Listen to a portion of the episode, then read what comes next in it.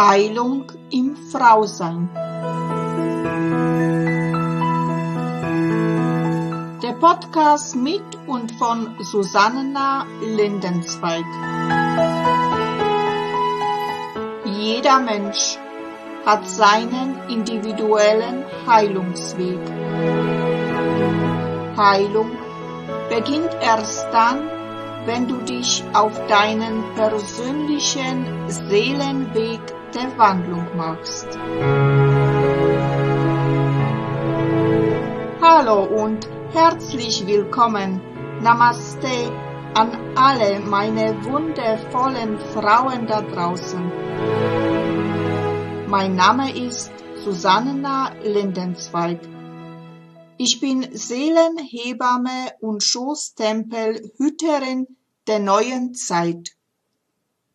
Ich unterstütze und begleite dich, du wundervolle Frau dabei, sich selber von Verletzungen und seelischen Wunden, die in deinem Schoßtempel noch so tief sitzen, zu heilen und in deine kraftvolle, authentische, wilde Weiblichkeit wieder zurückzukehren. Ich freue mich sehr, dass du wieder dabei bist zu weiteren Folge von Heilung im Frausein. Ja, der Frühling steht vor der Tür und am 21. März feiern wir das Osterfest oder Frühlingstag und Nachgleiche. Ostera ist das vierte Fest im Jahreskreis und es ist ein Sonnenfest. Ostera war eine germanische Göttin der Fruchtbarkeit und des Ackerbaus. Sie war eine Frühlingsgöttin, die die Sonne aus dem Osten, die Wärme, das Licht und das neue Leben brachte.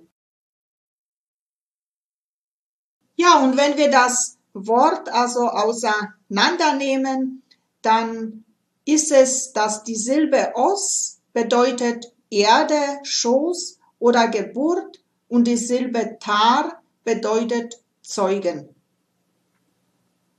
So heißt dieses Wort Osterer Zeugung aus dem Schoß der Erde.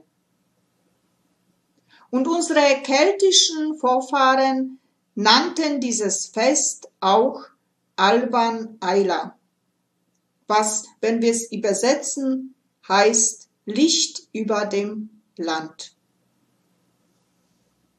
Wie der Name schon sagt, Frühlingstag und Nachtgleiche, also heißt es, dass der Tag und Nacht an diesem Tag, also an dem 21. März, gleich lang sind. Also jeweils zwölf Stunden.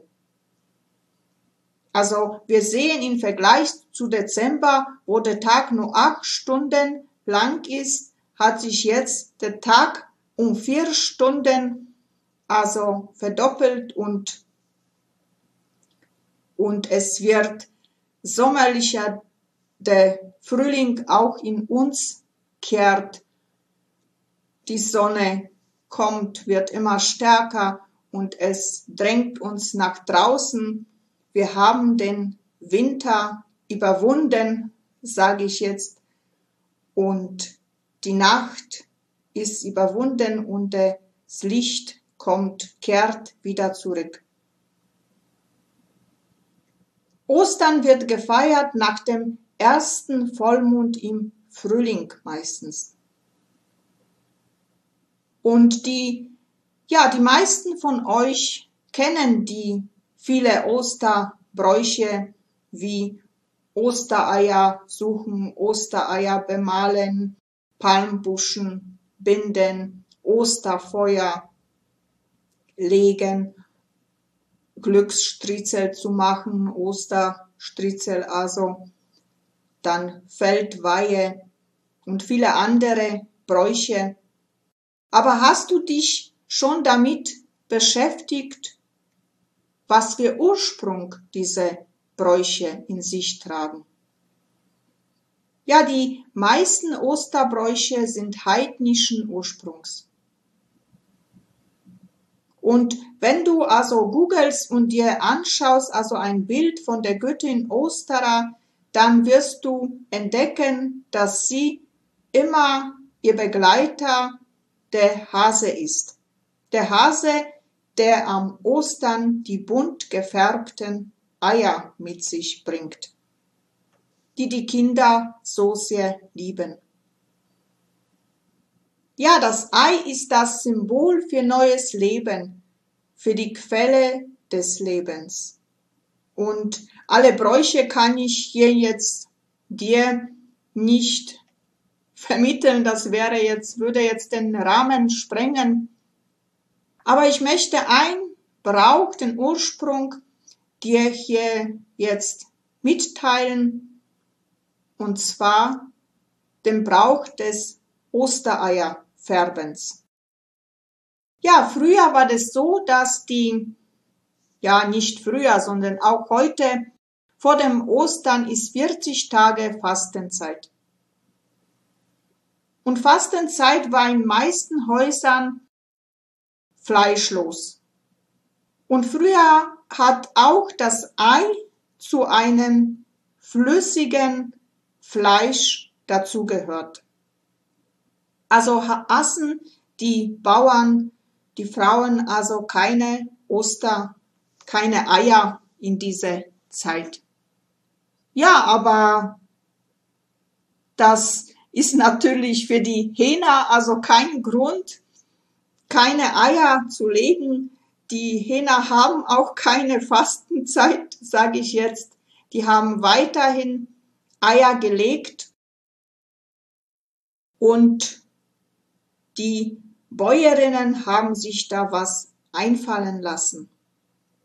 Um diese ganzen Eier also nicht wegzuschmeißen, weil das war früher also die Nahrungsquelle von vielen Bauernhöfen, haben sie sich gedacht, wenn sie jede Woche die Eier also in eine andere Farbe färben, so können sie sie konservieren und dann Ostern, also vor dem Ostern auf dem Bauernmarkt verkaufen.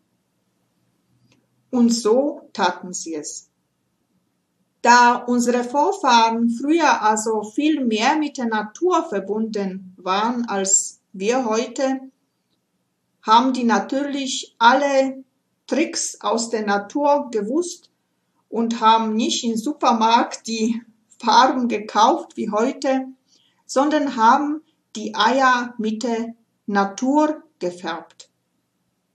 Und das gab also viel Erfolg. Also rote Eier färbten sie zum Beispiel mit dem Saft der Hagebutten oder mit der roten Beete.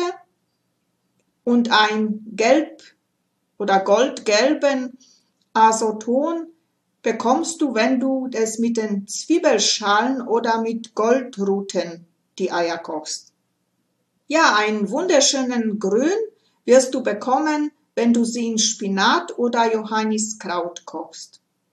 Violett mit Rotkrautblättern und ein schönes Blau bekommst du mit Holunderbeeren oder Malvenkraut. Ja, ich kann dir nur empfehlen, es funktioniert wunderbar, habe ich schon selbst ausprobiert.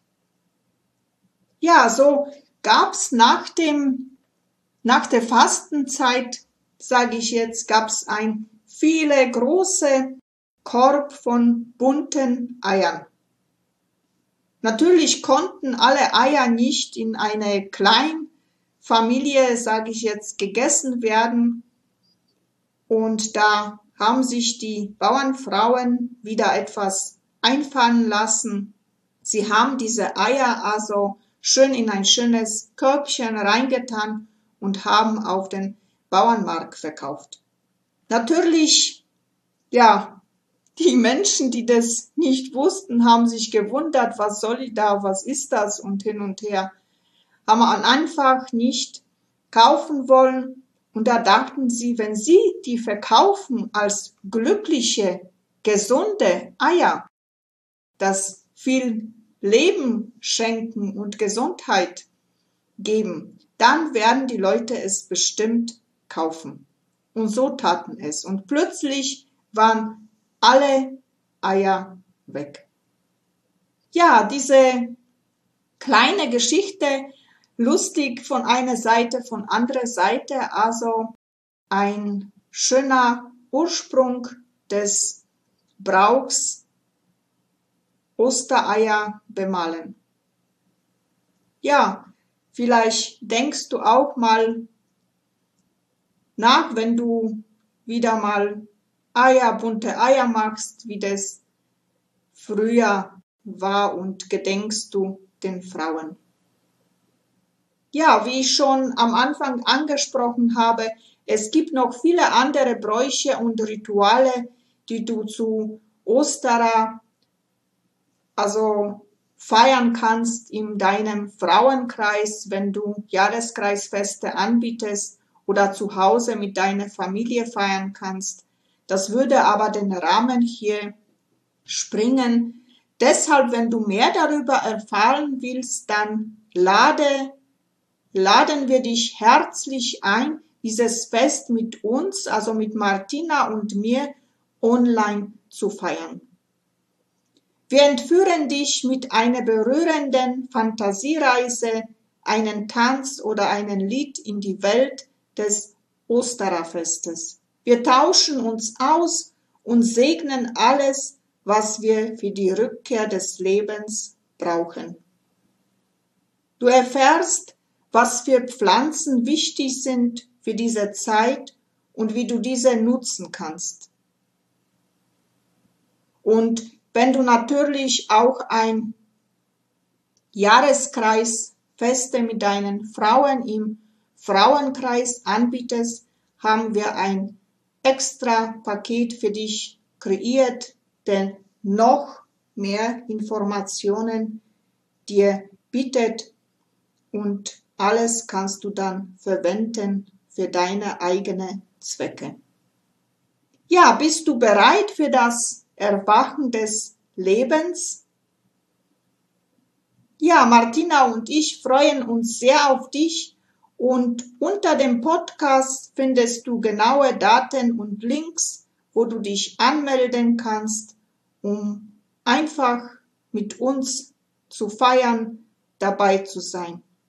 Wir freuen uns sehr auf dich. Für heute bin ich wieder am Ende angelangt. Ich verabschiede mich von dir.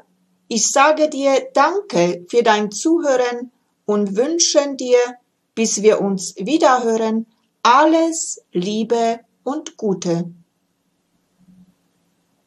Und wenn du vielleicht jetzt beim Zuhören eine Lust verspürt hast, wo du sagst, wow, das würde ich auch gerne mitgestalten, weil ich etwas zum Sagen habe zum Frausein, dann melde dich einfach bei mir. Ich freue mich riesig über dich. Und wenn dir dieser Podcast natürlich auch gefallen hat, dann teile es gerne mit deinen Freundinnen. Und jetzt wünsche ich dir alles Liebe und allen Segen der Welt für dich. Ich umarme dich aus der Ferne ganz herzlich. Namaste in Liebe Susanna. Bis bald.